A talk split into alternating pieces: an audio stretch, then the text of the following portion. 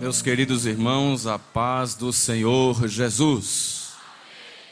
Que bom estarmos na presença de Deus nesta noite memorável, onde estamos tributando ao Senhor as devidas homenagens que convêm ao seu santo e maravilhoso nome, Ele que é digno de receber toda honra, toda glória, todo louvor, sabedoria, magnificência, poder, reino, a Ele pertence todas as coisas, porque dele, por Ele e para Ele são todas as coisas.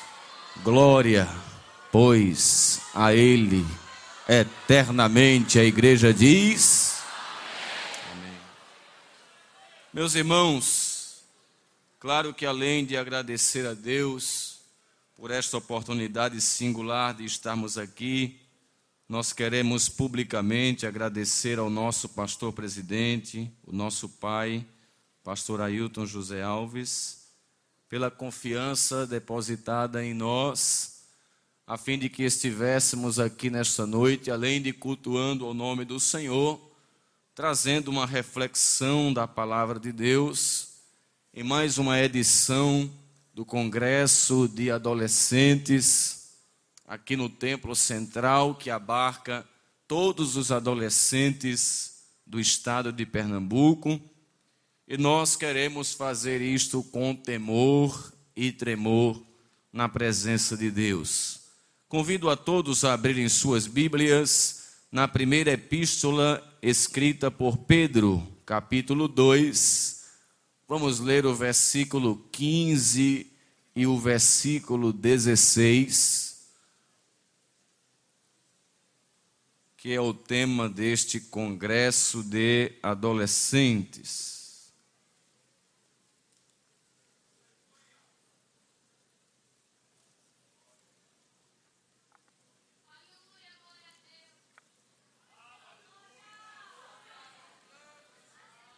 Os que encontraram, digam amém. amém. Os irmãos que estão nos telões também não deixem de cultuar e acompanhar a leitura da palavra de Deus. Nos diz assim os versículos 15 e 16 da primeira epístola de Pedro, capítulo 2. Porque assim é a vontade de Deus, que, fazendo o bem, tapeis a boca e ignorância dos homens, dos homens loucos, como livres e não tendo a liberdade por cobertura da malícia, mas como servos de Deus. Quantos podem dizer amém, meus irmãos? Queridos irmãos, o pastor presidente tem passado para cada um dos preletores escalados por ele neste evento, subtemas que estão ligados ao tema central. E nesta noite de encerramento não é diferente, ficou sob a nossa responsabilidade estar falando sobre o tema central deste grandioso evento que é adolescentes vivendo como servos de Deus. Vamos dizer isso quando eu contar até três, meus irmãos, adolescentes vivendo como servos de Deus. Um, dois, três. Estamos diante da primeira epístola escrita por um dos doze apóstolos escolhido a dedo pelo próprio Senhor. O apóstolo Pedro, ele identifica-se no capítulo 1, versículo 1 desta carta como o autor dela. Se não bastasse esta referência que ele faz de si mesmo, há também referências internas que mostram a autoria petrina por exemplo, em 1 de Pedro, capítulo 2, versículo 4, o apóstolo Pedro diz que Jesus é a pedra E a mesma coisa ele diz em seu sermão no livro dos Atos dos Apóstolos, capítulo 4, versículo de número 11. Outra referência interna que ainda ratifica a autoria de Pedro está em 1 de Pedro, capítulo 2, versículo 24, quando ele diz que o Senhor Jesus foi morto no madeiro. A mesma expressão encontra-se também em seu sermão em Atos, capítulo 5, versículo 30, e ainda o capítulo 10, versículo de número 39. A respeito da data em que Pedro escreveu esta carta, Alguns conseguem confabular que tenha sido durante o período do ano 60 ao 63 depois de Cristo. Como toda carta, esta também tem um tema principal. E o tema principal pode ser sofrimento por amor de Cristo. Quanto ao propósito, pois sempre que se escreve uma carta, tem um propósito que impele o escritor a escrever. Donald Stampes, que é o comentarista da Bíblia Pentecostal, diz assim: Pedro escreveu esta epístola de alegre esperança, a fim de levar o crente a ver a perspectiva divina e eterna da sua vida terrestre e prover orientação prática aos cristãos que se encontravam sob o fogo do sofrimento entre os pagãos. Ele acrescenta dizendo ainda que o cuidado de Pedro visava evitar que os crentes não perturbassem o governo, e sim seguissem o exemplo de Jesus no sofrimento, sendo inocente, mas portando-se com retidão e dignidade. Quem diz amém, meus irmãos? E nesta carta o apóstolo Pedro, ele usa alguns adjetivos para referir-se àqueles que um dia, ao ouvirem a exposição do evangelho, que é o poder de Deus para a salvação, aceitaram-no e tiveram as suas vidas transformadas. No capítulo 1, versículo 13, nós encontramos aí o apóstolo Pedro chamando os cristãos no versículo 14 de filhos obedientes. No capítulo 2, versículo de número 11, nós encontramos o apóstolo Pedro chamando os cristãos de peregrinos e forasteiros. No capítulo de número 3, versículo de número 8, nós encontramos Pedro chamando os cristãos de irmãos. Ainda no capítulo 3, versículo de número 12, encontramos o apóstolo chamando os cristãos de justos. E também no capítulo 4, versículo 16, encontramos ele usando a expressão cristãos para aqueles que são seguidores de Cristo. Mas, dentre estes nomes que o apóstolo dá aos servidores de Jesus, ele usa a expressão que é o tema-chave deste congresso, no capítulo 2, versículo de número 16, quando ele compara ou diz que os cristãos são servos do Senhor. A expressão diz assim: como livres e não tendo a liberdade por cobertura da malícia, mas como servos de Deus. Diga amém por isso. A expressão de Pedro, quando chama os cristãos de servo, ela advém de duas expressões. A primeira expressão é a expressão no hebraico ebed, que vem da expressão abade, que por sua vez significa trabalhar, em Êxodo 5 e 18. Quer também dizer cultivar a terra, Gênesis 2, versículo 5 e ainda o capítulo 2, versículo 15. Abade também significa servir ou trabalhar para outro.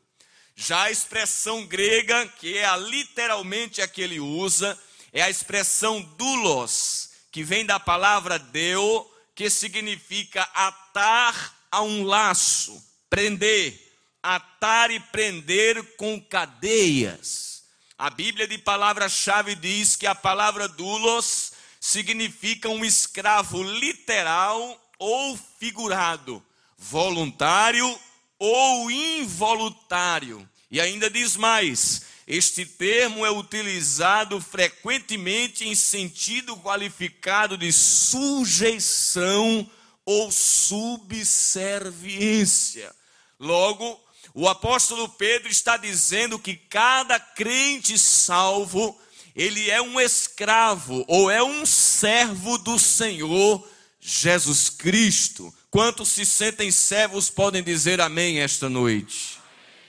E quando nós falamos dessa expressão servo, ou até mesmo da expressão escravo, nós retornamos ao Antigo Testamento, que nos mostra como se como alguém poderia obter servos.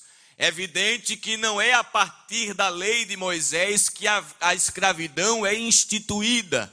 Ela já existia nas culturas antigas, mas a Bíblia também registra que havia esta servidão na cultura de Israel. E como alguém poderia obter servos para o seu controle? A primeira forma como poderia se obter era obtendo eles como prisioneiros de guerra. Geralmente, quando um rei ele ia à peleja, uma nação contra outra nação, a nação vencida então era dominada pela nação vencedora. E dentre as coisas que o imperador ou o rei, que era aquele que conquistava, fazia, é que ele trazia os escravos ele trazia a mão de obra daquele país para ser a sua mão de obra. E aquelas pessoas que eram de outra nação agora passavam a ser escravizadas ou servas daquele rei vencedor. E eu acho interessante que isto tem uma aplicação espiritual muito interessante para a nossa vida. Nós estávamos sob o domínio de Satanás. Ele exercia influência e domínio sobre as nossas vidas. Mas Jesus de Nazaré foi pelejar contra ele com a espada da sua boca. E ele tomou o despojo que são as almas do domínio de Satanás e nos trouxe para ser do seu domínio, onde hoje estamos como seus servos lhe adorando. Glória a Deus. A Bíblia nos mostra isso. Jesus disse que para um valente poder saquear o outro valente, ele tem que ser mais forte. Lucas capítulo 11, versículo 21 e versículo 22. Em Colossenses capítulo 1, versículo 13, veja na sua Bíblia, por favor. O apóstolo Paulo nos mostra que Jesus guerreou e nos trouxe do domínio das trevas para o reino da sua luz. Quando diz assim a expressão bíblica, ele nos tirou da potestade das trevas e nos transportou para o reino do Filho do seu amor. Quem diz amém? Outra forma como alguém poderia obter escravos eram os escravos nascidos em casa. Certo homem tinha servos, e se esses servos casassem e gerassem filhos, estes filhos eram considerados servos nascidos em casa. Veja Gênesis capítulo 15, versículo de número 3. A Bíblia mostrando que Abraão tinha servos nascidos em casa. Disse mais Abraão: Eis que me não tens dado semente, e eis que um nascido na minha casa será o meu herdeiro. Veja ainda o capítulo 17, versículo 12, quando diz assim a Bíblia Sagrada: O filho de oito dias, pois, será circuncidado, todo macho nas vossas gerações, o nascido na casa e o comprado por dinheiro. Essa expressão nascido na sua casa fala da segunda forma como alguém poderia obter servos. Eram os servos nascidos em casa. Quantos aqui nasceram em lar evangélico? Levante a mão, por favor. Você é um servo nascido em casa. Seu pai já é crente e quando você nasceu, além dos seus pais, seus pais serem servos de Deus, você já nasceu servo de Deus. É um servo nascido em casa. Diga amém. Paulo fala isso em 1 Coríntios capítulo 7, versículo 14. A terceira forma como alguém poderia obter servos era comprando. Quando uma pessoa queria contratar um funcionário para trabalhar na sua casa, ou também naquilo que ele poderia plantar, visto que a maioria das pessoas no Antigo Testamento viviam da parte agrícola. Então eles iam no mercado de escravos. E lá eles olhavam aquelas pessoas que estavam à venda e observavam se os cabelos eram bons, não tinham piolhos, observavam os dentes, se os corpos eram fortes, porque essas pessoas iam para a mão de obra, iam trabalhar, então tinham que ser fortes, saudável. E eles eram analisados como se fosse um objeto de compra, uma coisa. E o servo que estava ali à disposição de ser analisado, ele não podia falar nada. Chegava a pessoa e colocava um preço. Fizeram isso com José quando ele foi vendido pelos próprios irmãos aos midianitas e ismaelitas. Ele foi para o mercado de escravos. Isso a gente encontra em Gênesis 17, 12, 37 e 28. E em Levítico 25, versículos 44 ao 46. A Bíblia nos informa que 30 ciclos era o preço de acordo com Êxodo 21 e 32. Havia uma escala de 3 para 50 ciclos dada em Levítico 27, versículo 3 a 7, de acordo com a idade e o sexo do escravo. Nós também fomos comprados Estávamos no mercado dos escravos. Isaías diz que cada um se desviava pelo seu próprio caminho, um nas drogas, o outro na prostituição. E ninguém dava preço na gente, porque a gente não prestava para nada. Mas Jesus chegou. Ecamandaramachuri Minas. E ele botou preço para satisfazer a justiça de Deus, que exigia preço de sangue. E ele nos comprou quando ele deu o brado na cruz do Calvário. Capítulo 19, versículo 30 do Evangelho, conforme escreveu João, ele disse: Está consumado. E a expressão grega ali é tetelestai, da onde vem a expressão teleios, que quer dizer liquidado ou totalmente pago. A cédula que nos era contrária nas suas ordenanças. Ele pegou a duplicata das nossas dívidas diante de Deus e cravou na cruz do Calvário e disse: Agora ele é meu, agora ela é minha, está pago. E ele nos comprou independente da cor da nossa pele. E camandarava séria. Ele nos comprou independente da raça, se era bonito ou se era feio. Ele não olhou para isso, ele disse: Na minha mão vai virar uma flecha.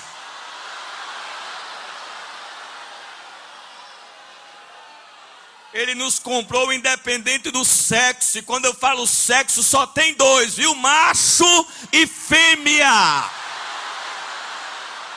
Não tem um terceiro, não. Ninguém nasce coisa. O sexo é uma determinação genética imposta. Se é macho, é macho. E se é fêmea, é fêmea. Ele comprou, ele comprou, ele comprou, ele comprou, ele comprou, ele comprou, ele comprou.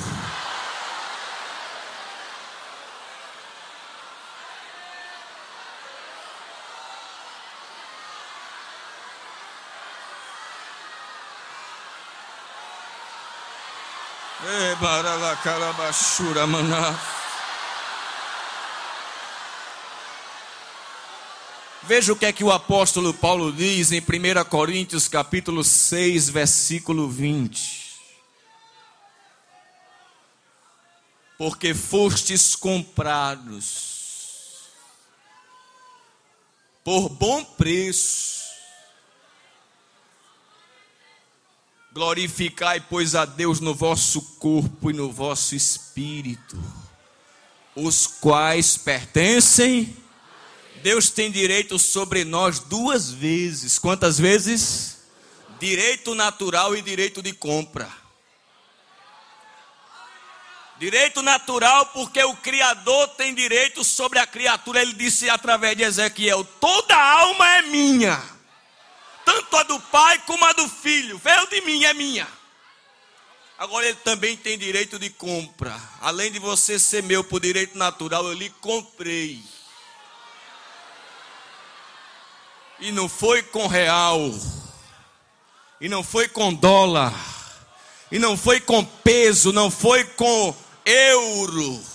Olha o que é que o apóstolo Pedro diz em 1 de Pedro, capítulo 1, versículo 17, 18 e 19. Glória a Deus.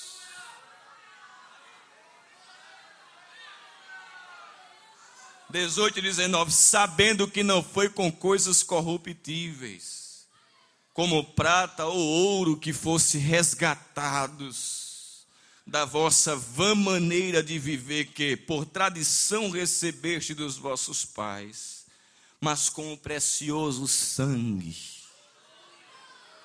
de Jesus Cristo, como de um cordeiro imaculado e incontaminado Apocalipse capítulo 5, versículo 9. Um dia o apóstolo João vê o grande coral nos céus cantando.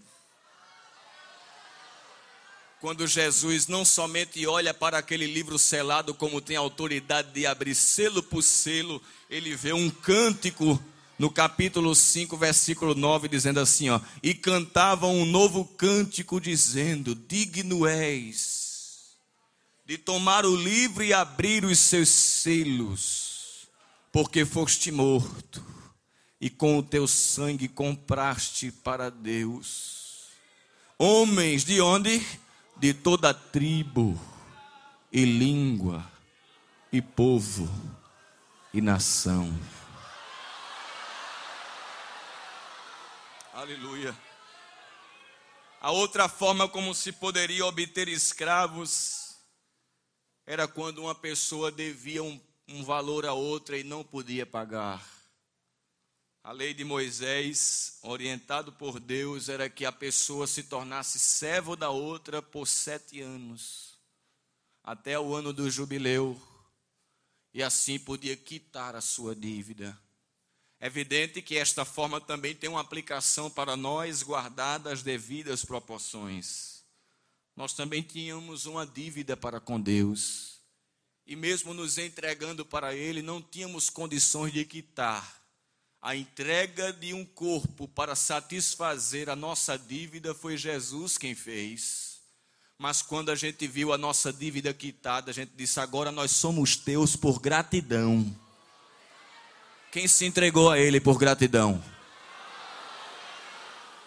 É isso que Paulo diz em Romanos capítulo 12, versículo 1. Rogo-vos, pois, irmãos, pela compaixão de Deus, que apresenteis o vosso corpo em sacrifício, não pelo pecado, a ideia aqui é de oblação de amor, em sacrifício vivo, santo e agradável a Deus, que é o vosso culto racional. A Bíblia nos mostra quais as características de um servo. Primeiro, os servos são posse ou propriedade de um senhor.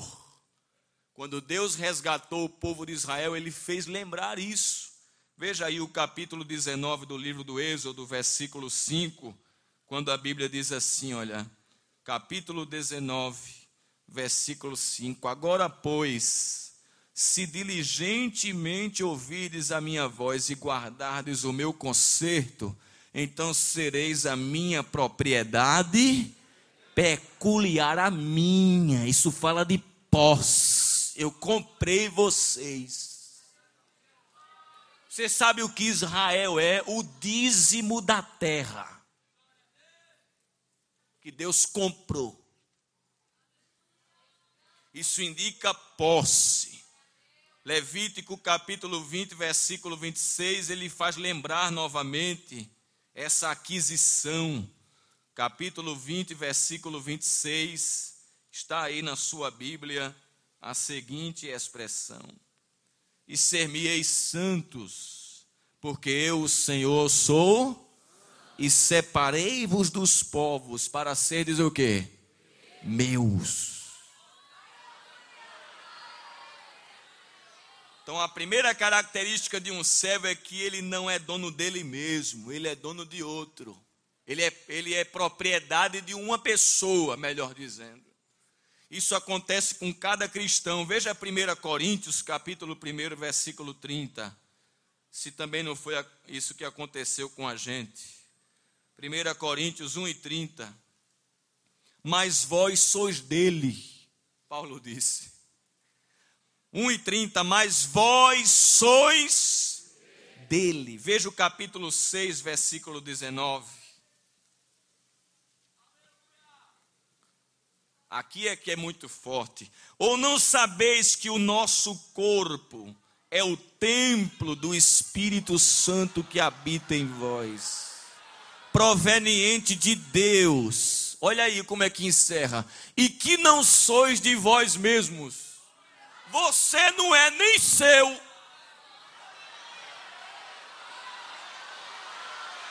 Eu não mando em mim, ele me comprou. Vocês são dele.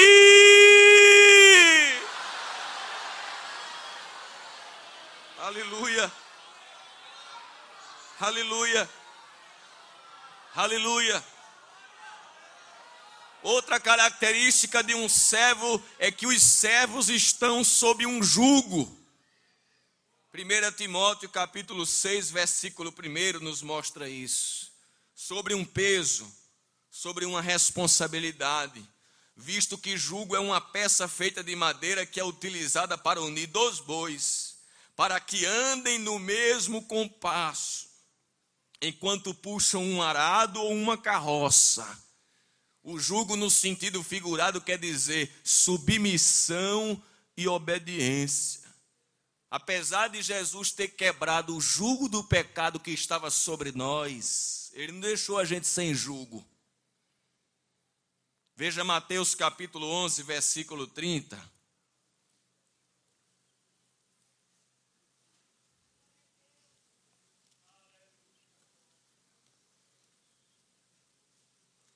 Porque o meu jugo é suave e o meu fardo.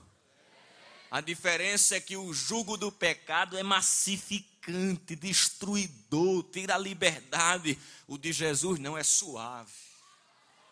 Dá para levar. Aleluia. Primeira epístola de João, capítulo 5, versículo 3, o apóstolo diz que os seus mandamentos não são penosos Outra característica de um servo é que, ainda que nas culturas antigas o servo, o escravo era tratado de forma desumana, na cultura israelita não. Os críticos da Bíblia que me escutem, já disse que a Bíblia ela não inaugurou a escravidão. Pelo contrário, ela já existia nas culturas antigas. No entanto, quando Deus dá a lei a Moisés, ele normatiza ou ele dá leis para que o escravo seja tratado com humanidade. A Bíblia nos mostra isso em Êxodo 21, versículo 12, versículo 20 ao 21 e versículos 26 e 27 se um servo, mal, se um patrão maltratasse, maltratasse seu servo, ele era castigado. Se quebrasse um dente do seu escravo, o escravo recebia o direito de alforria porque teve o seu dente quebrado. Então a lei de Moisés, já no Antigo Testamento, dava tratamento humano aos servos. E nós também recebemos tratamento humano. Apesar de sermos servos de Deus, e essa palavra servo parece que soa aos ouvidos pós-modernos de uma forma tão grosseira, não é? Servo. Você pensa que Deus nos trata como servos? No sentido de escravos? Pelo contrário, Deus nos trata como filhos. Apesar de sermos servos. Capítulo 5, versículo 1 da Epístola de Paulo aos Efésios. Veja na sua Bíblia, em nome de Jesus. Sede, pois, imitadores de Deus, como filhos. Você é um servo filho.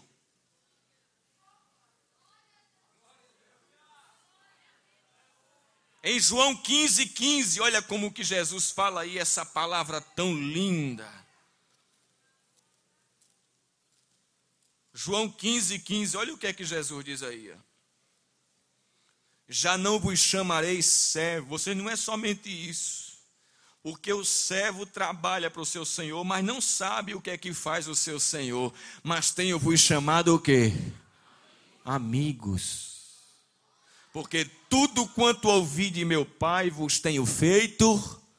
Deus nos trata como filhos e amigos, apesar de sermos servos. Os crentes são chamados na Bíblia de servos de Deus.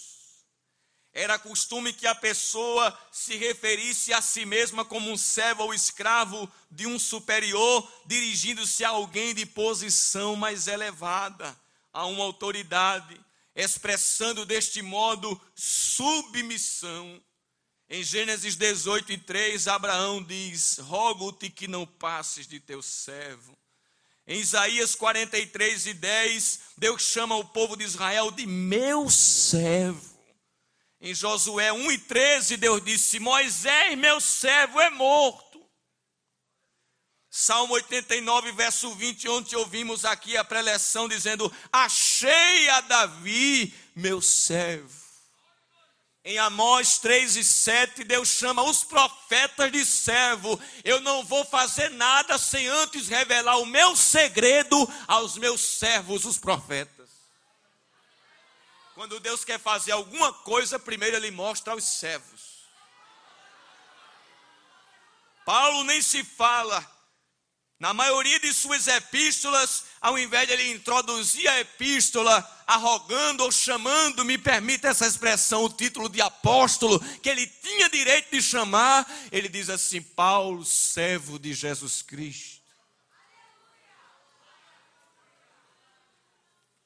Tiago, da mesma forma, capítulo 1, versículo 1. Pedro também, Judas.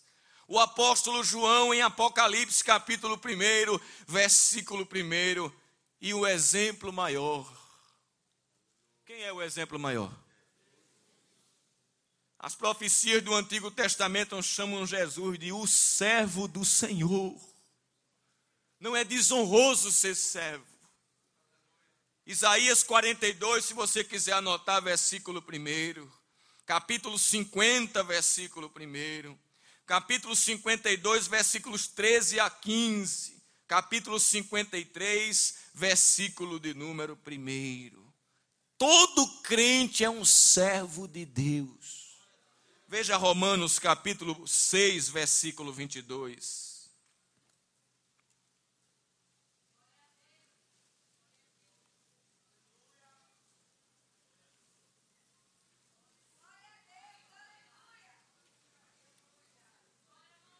Mas agora libertados do pecado e feitos o quê? Servos de Deus. Não tenha vergonha quando alguém disser assim: você é um servo de Deus, aí você enche a boca e diz: eu sou. Um criado de Deus, um servo. O mundo, por não entender isso, faz chacota. Um dia desse, um, um rapaz, um, um youtuber, né, que criou um canal no YouTube e lança vídeos, imagens, e as pessoas acompanham, ele quis ridicularizar da fé cristã. Ele pegou a imagem de um jovem assim, com um livro na mão, ele colocou como se fosse a Bíblia. E esse jovem cabisbaixo olhando para a Bíblia assim, e um cabresto de cavalo aqui na boca, e Jesus sentado aqui. Ó. Como que ele, tá, ele estava dizendo, os cristãos são assim, olhando para a Bíblia e Jesus montado neles. Aí ele fez a, a imagem e jogou no Face assim, ó. Só que ele pensou que ia dar um efeito, deu outro. Ele pensou que as pessoas iam achar ruim o que ele fez, aí os crentes começaram a colocar embaixo: Ô oh, glória! É isso mesmo que eu sou! Monta Jesus! Eu sou teu servo!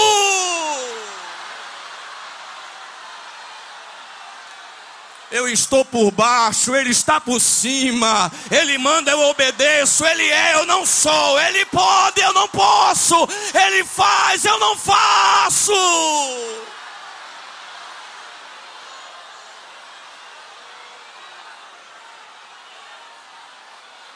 Você é servo. Você é servo. Ele é quem manda. Para onde Jesus? Para aqui.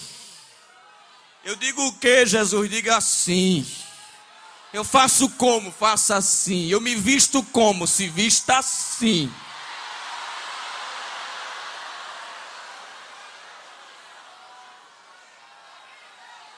Adianta querer ridicularizar da fé cristã. Toda vez que faz isso, dá efeito contrário. O tiro sai pela culatra.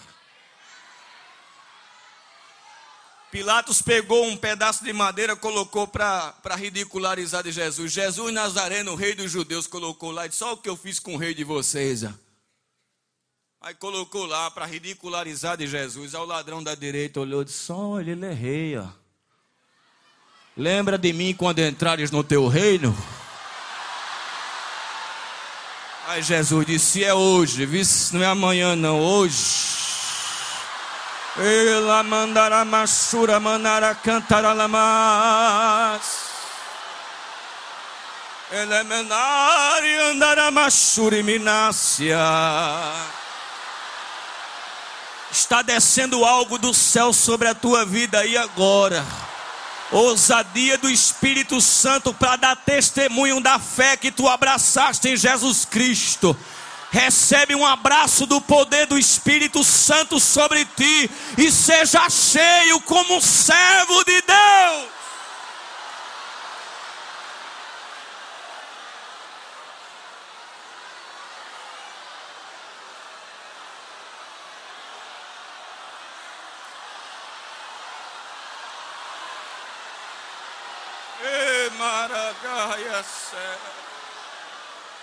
Deus vai te dar variedade de línguas esta noite. Recebe ousadia do Espírito Santo aí.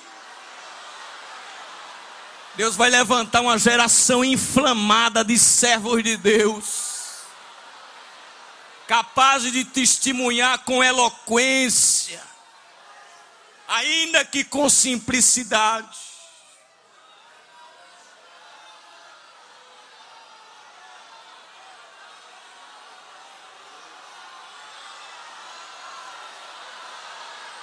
Aleluia. Aleluia. Emi andará lagarahas. Fecha teus olhos. O Espírito Santo está ministrando algo sobre a tua vida aí onde tu estás sentado. Está descendo algo do céu sobre a tua vida aí. A, a glória de Deus está te abraçando. Tu vais abrir a boca e vai sair línguas variadas, como você nunca te Como você nunca falou, está descendo. Recebe o fogo do Espírito nos teus lábios aí.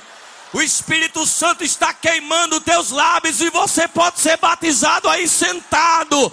Receba autoridade em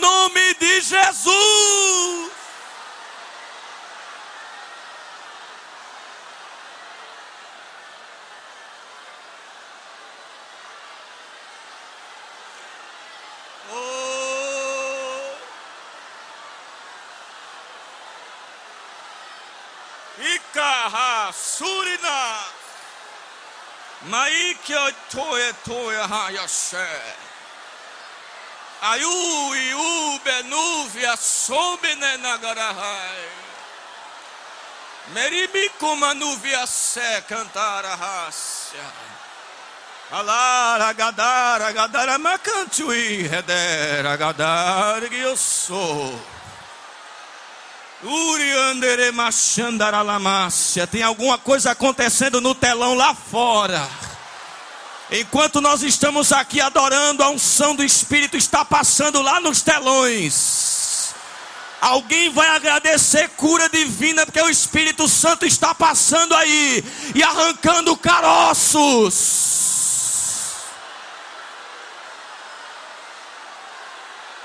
E calabachúria andará. Eira laracandaralama.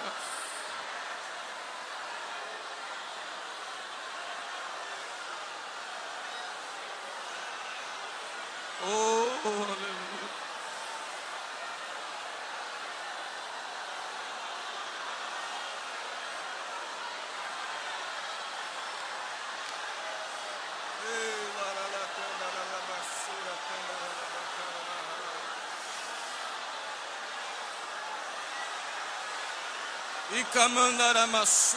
Deus vai te tomar num cântico espiritual aí a coisa mais linda.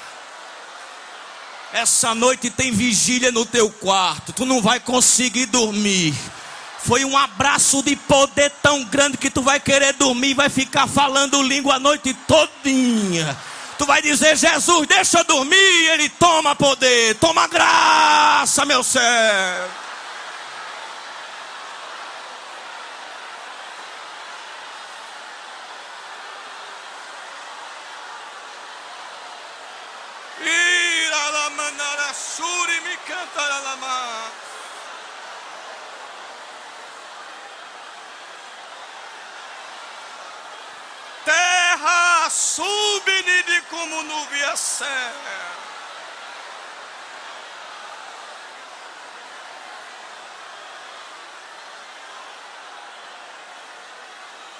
Aleluia.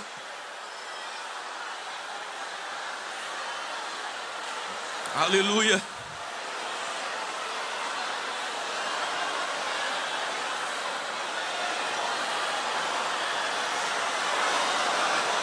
Quais as características de um autêntico servo de Deus?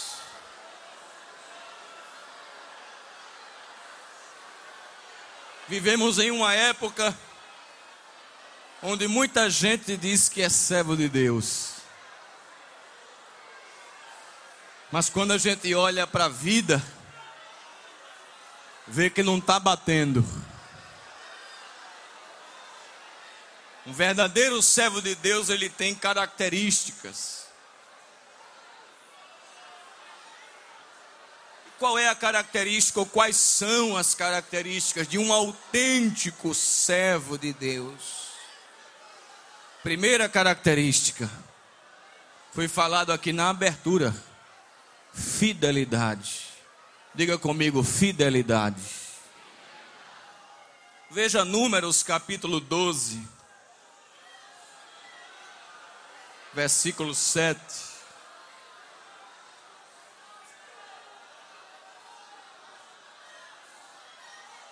Uma coisa é eu dizer que sou fiel. E é outra, outra coisa é Deus dizer que eu sou. Esse aqui Deus disse que ele era. 12 e 7.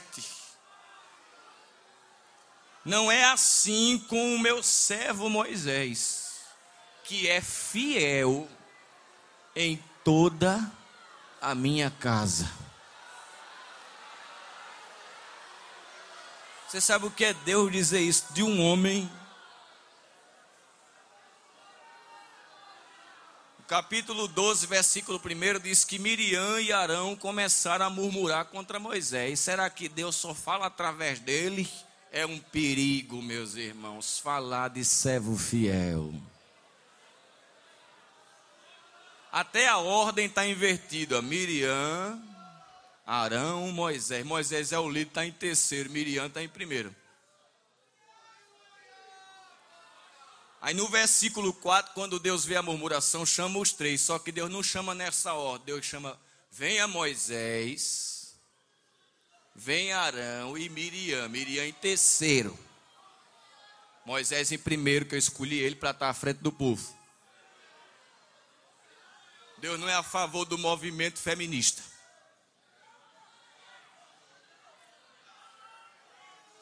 Quando eu quero falar, Deus chamou os três no particular. Quando eu quero falar com vocês, eu uso profetas. Eu falo em sonhos, em visões.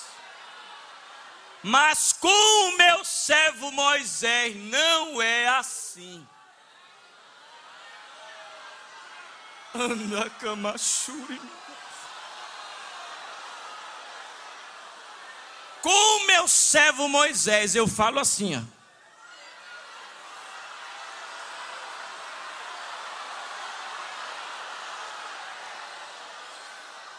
Ele vê a formosura do Senhor. Fico boca a boca com ele aqui, ó. E aí, Moisés? E tem hora que o hálito de Deus é tão perto do rosto que quando Moisés desce do monte, o rosto está brilhando. É o hálito de Deus aqui na cara de Moisés.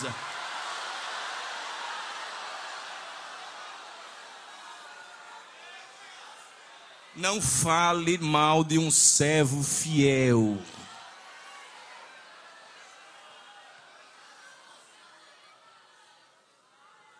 Outra característica de um servo de Deus é humildade. Diga comigo, humildade. Marcos 1 e 7.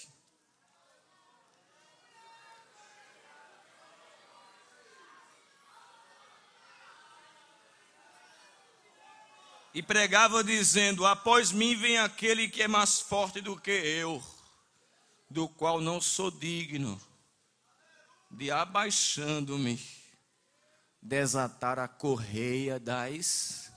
Quem está falando aqui? João Batista, eu sou um servo. Eu não sou digno. E tem mais, eu vim primeiro, ele vai vir depois, mas tem um negócio que só crente entende aí, ó ele vem depois de mim, mas ele é primeiro do que eu. Isso aí só crente entende isso, irmão. Se eu não sou digno nem de desatar a correia das sandálias dele. Por isso que não existe grande servo, existe servo. Se é grande, não é servo.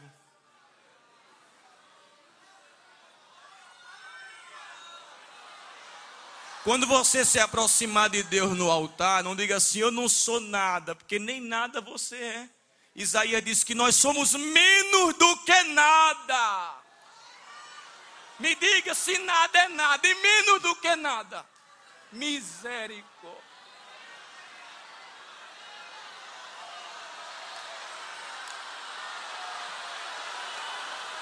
Agora tem um segredo: Deus fez o mundo do nada. Então o nada é a matéria-prima. Aí o doutor Lutero disse: enquanto você não for nada, Deus não pode fazer nada do nada. Quando zerar, Deus diz: chegou no ponto. Aleluia. Um dia vieram para João Batista dizer: Olha, João, tu começasse primeiro a trabalhar, esse Jesus chegou depois e o povo está seguindo mais ele do que tu. Aí pensaram que João ia ficar com ciúme, né? Não é? Porque tem gente que quer disputar com Jesus.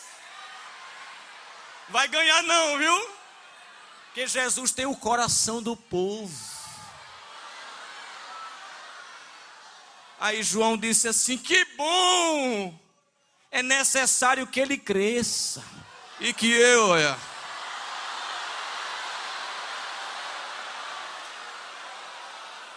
Aleluia. Humildade. Eu vou concluir. Submissão. o anjo Gabriel apresentou-se a Maria e disse assim: Você vai ficar grávida. E não é porque você vai se juntar com o seu marido que você ainda está prometida a ele, é porque vai descer a, a graça do Senhor sobre ti, tu vais conceber. E o filho que será nascido será chamado Filho do Altíssimo. Sabe como foi que ela respondeu? Eis aqui a tua serva cumpra-se em mim segundo a tua palavra. Submissão para aceitar os planos de Deus. Perseverança. Daniel capítulo 6, versículo 16 e versículo 20. Obediência. Jesus disse assim: Nem todo que me diz Senhor, Senhor entrará no reino do céu. Mas aquele que faz a vontade do meu Pai que está, uma característica de um autêntico servo é a obediência. Dedicação, Mateus 6 e 24. Jesus disse: Ninguém pode servir a dois senhores. Porque eu amo um e obedece o outro, ou obedece um e amo o outro. Você que não é crente precisa se decidir, ou o mundo ou Jesus. Não existe metade cristão, ou Deus ou Mamon. Esta noite é a noite da sua decisão.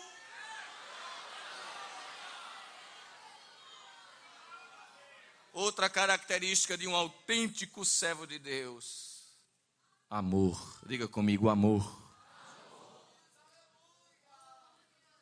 Quando um servo estava sobre a tutela de um senhor, ele tinha a oportunidade de se desvencilhar do seu senhor quando completasse o ano do jubileu. Se ele tivesse entrado solteiro, ele poderia casar, ter filhos. Quando chegasse o momento, ele podia se desvencilhar, receber a carta de liberdade, de alforria mas existia servos que chegavam para o seu patrão e diziam assim: Eu gosto tanto do Senhor, que vai chegar o ano da remissão, o ano do jubileu, mas eu não quero lhe deixar, porque eu lhe amo. O Senhor me deu tanta coisa também, e eu não quero deixar o que o Senhor me deu. É? É, então vamos para os juízes. Aí levava aquele servo para os juízes e ele confessava publicamente: Eu quero servir ao meu Senhor para sempre, enquanto eu viver. Pegava-se um instrumento de metal, se fazia um furo na orelha, e ele era conhecido como servo da orelha furada. Ele queria mostrar com isso publicamente eu nunca mais quero ser solto do domínio deste meu Senhor. Eu sirvo por amor. Nas outras culturas não havia essa liberdade. Se marcava um servo com, um, um servo com ferro a fogo. Se tratava ele de forma subhumana. Na cultura judaica, não, era se ele quisesse. Olha a diferença. Nesta noite, Deus quer que a gente faça isso. Ele nos libertou do pecado, mas Ele faz uma proposta: você quer continuar livre? Então esteja sob o meu domínio. Porque se você ficar sem o meu domínio, você vai se tornar escravo de novo do pecado. Você quer ser meu servo para sempre? por amor. Não é pelo que eu lhe dei somente, não, é se você me ama. Eu amo meu Senhor.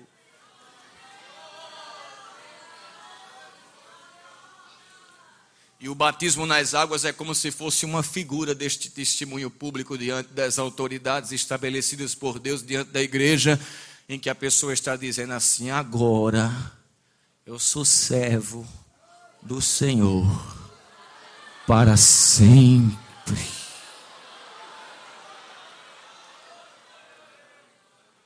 Eu concluo dizendo: o que Deus faz pelos seus servos?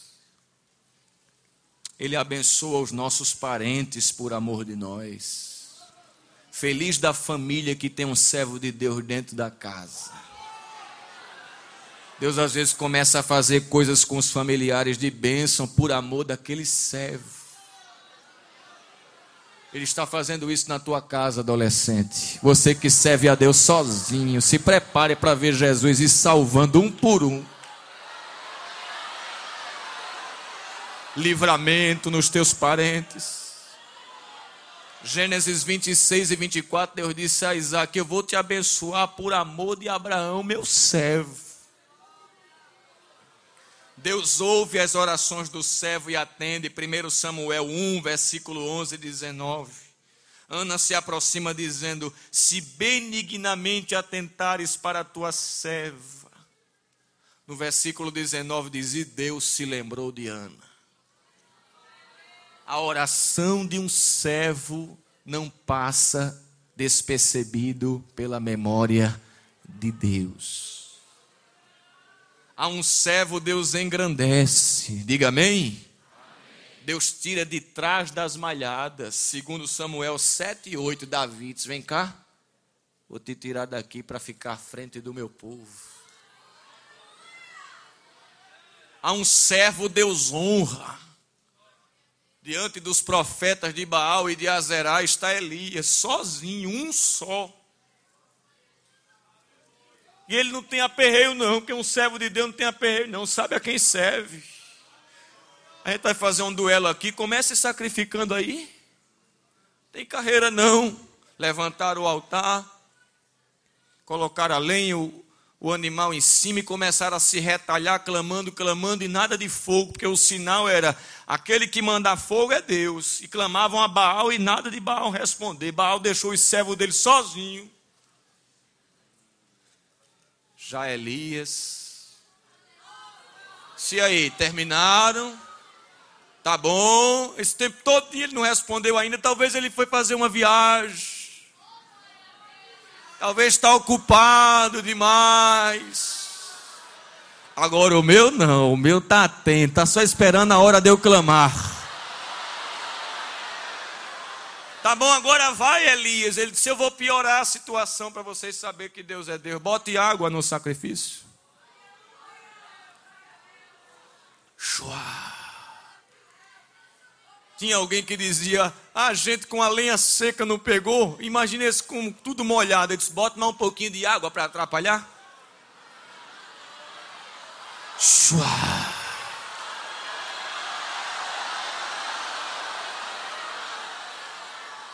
Parece que a água virou querosene, não adiantou nada. Senhor, mostra para essa multidão aqui que tu és o único Senhor e que eu sou o teu servo. Terminando ele essas palavras,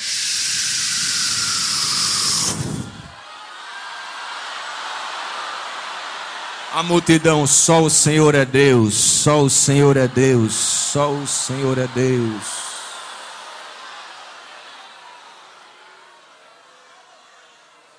Rendido estou.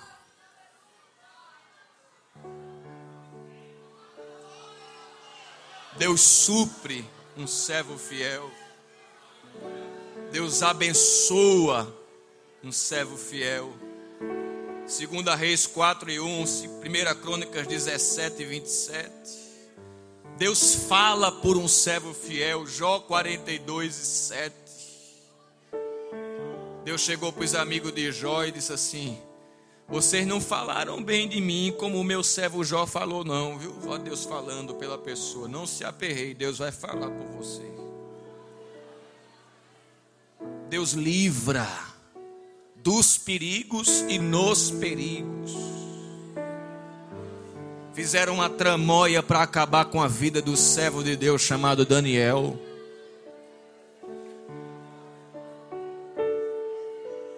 Durante 30 dias não se podia orar a um outro Deus senão ao rei. Então o rei seria Deus durante 30 dias. E Daniel, de costume, fazia isso três vezes ao, ao dia. Dobrava o joelho e orava. Orlando Boia disse que ele tinha 88 anos nessa época.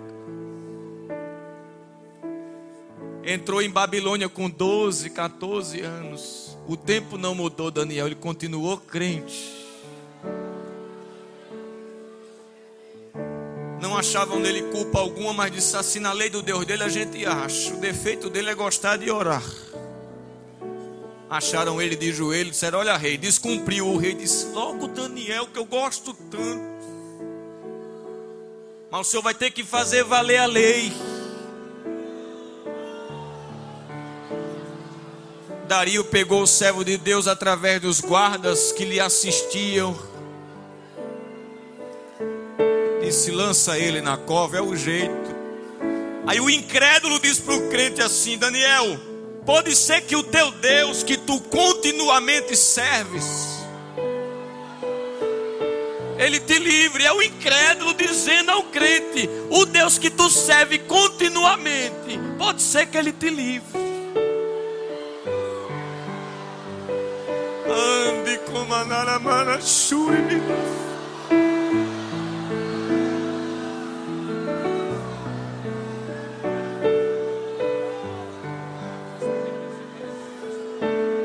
Vamos ficar de pé com autorização do pastor?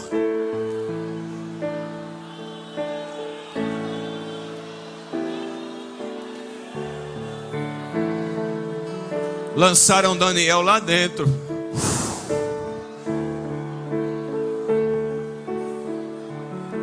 Aí sabe o que, que eu acho interessante? É que ao invés de Daniel estar tá aperreado, quem ficou aperreado foi o rei. Não dormia de noite, não queria música, ficou sem comer. Mas Deus livra um servo fiel. Quantos creem que Deus livra um servo fiel? Deus dá limite ao mal. Você só vai até aqui, viu?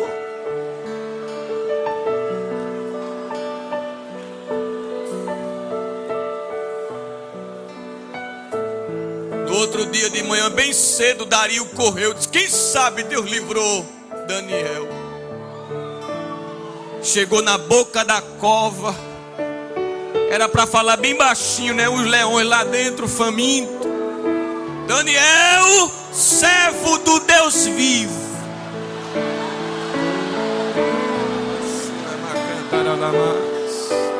Não é qualquer Deus, é Deus vivo. E o Aurélio diz que vivo é um Deus que se move. Como ele está se movendo aqui esta noite com a sua mão invisível A quem tu continuamente serves, ter-lhe-á podido te livrar da boca dos leões? Ficou esperando. Daniel, ao invés de falar baixinho para não espantar os leões, deu um grito lá de dentro. Ó oh, Rei, vive eternamente. Meu Deus enviou o seu anjo, fechou a boca dos leões.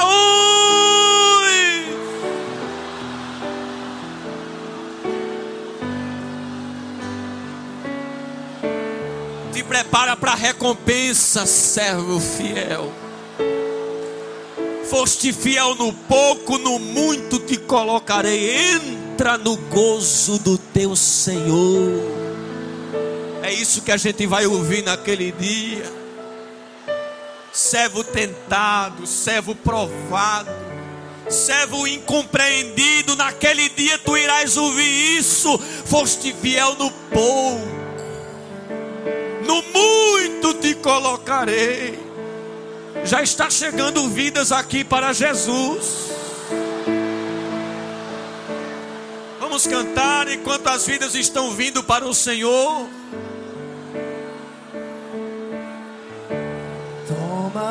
Toma-me.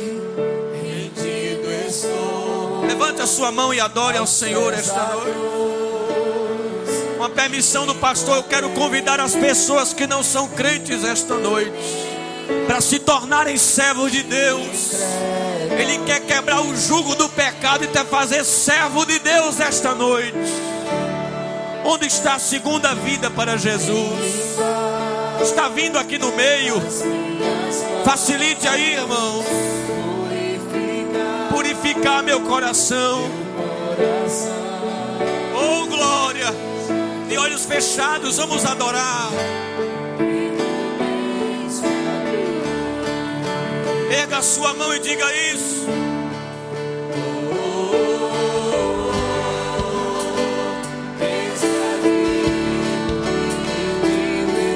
Vindo ali para Jesus, olha, chorando, sentindo a presença do Espírito Santo. A terceira pessoa já está descendo ali, ó. E me cantarabamá. Oh, glória a Deus, está vindo outra vida ali para Jesus. Pega a sua mão e vem, em nome de Jesus. Está descendo outra ali para Jesus.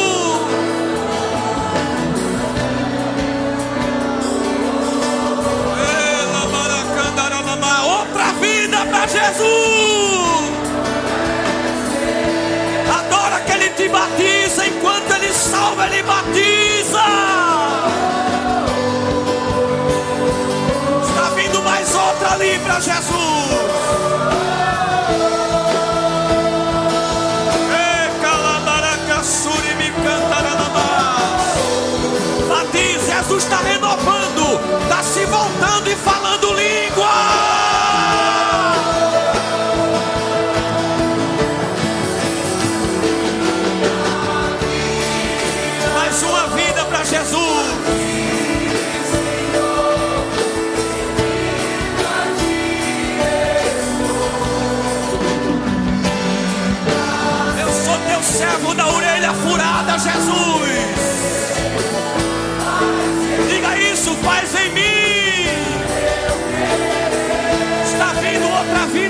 Jesus ali. Está vindo outra ali para Jesus.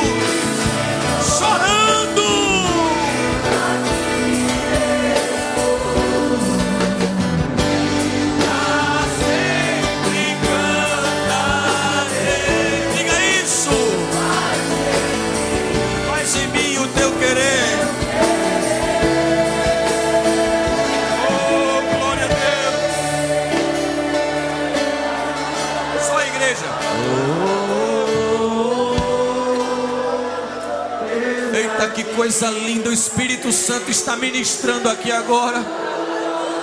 Tu vais receber um abraço do céu tão forte na tua alma. Recebe agora em nome de Jesus. A glória de Deus está descendo. Deus vai te tomar em línguas estranhas variadas. Recebe o batismo com o Espírito Santo em nome de Jesus aí mesmo. Abra a boca e fale em línguas em nome de Jesus.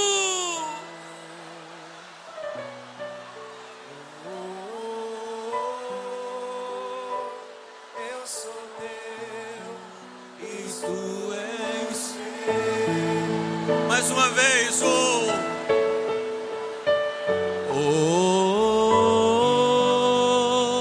Eis-me aqui, rendido estou. Está descendo outra vida ali para Jesus. Jesus está renovando outra aqui que está se voltando. ó. E calabashuri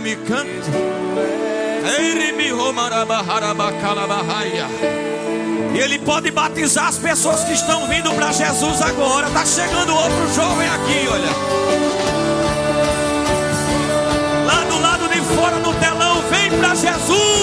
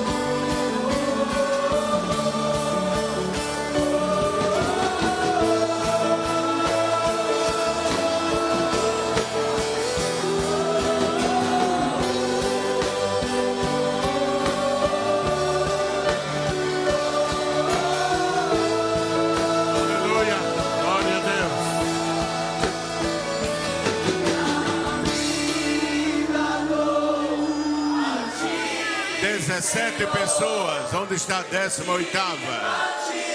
A 18 oitava, vem lá, a 18 oitava. Traga a 19 nona. A 19 nona, onde está?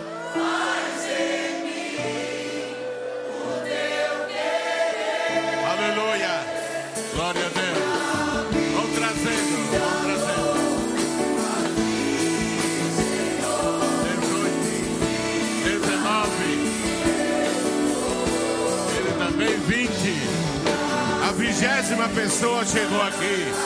Onde está a vigésima primeira? Vigésima primeira. Aleluia. Onde está? Os irmãos vão trazendo.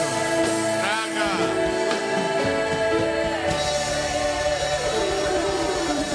Aleluia. Aleluia. 20 pessoas aceitaram Jesus. Onde está a vigésima primeira? 24 com as quatro ali. Então 25 então. Ah, 21. 21 pessoas, porque vieram quatro e não três. Muito bem. Tem mais alguém para Jesus? 21 pessoas aceitaram a Jesus. O Espírito Santo está trazendo. Aí vem a vigésima segunda. Glória a Deus. A vigésima terceira. Onde está a vigésima terceira? Só falta você agora. Vem em nome de Jesus.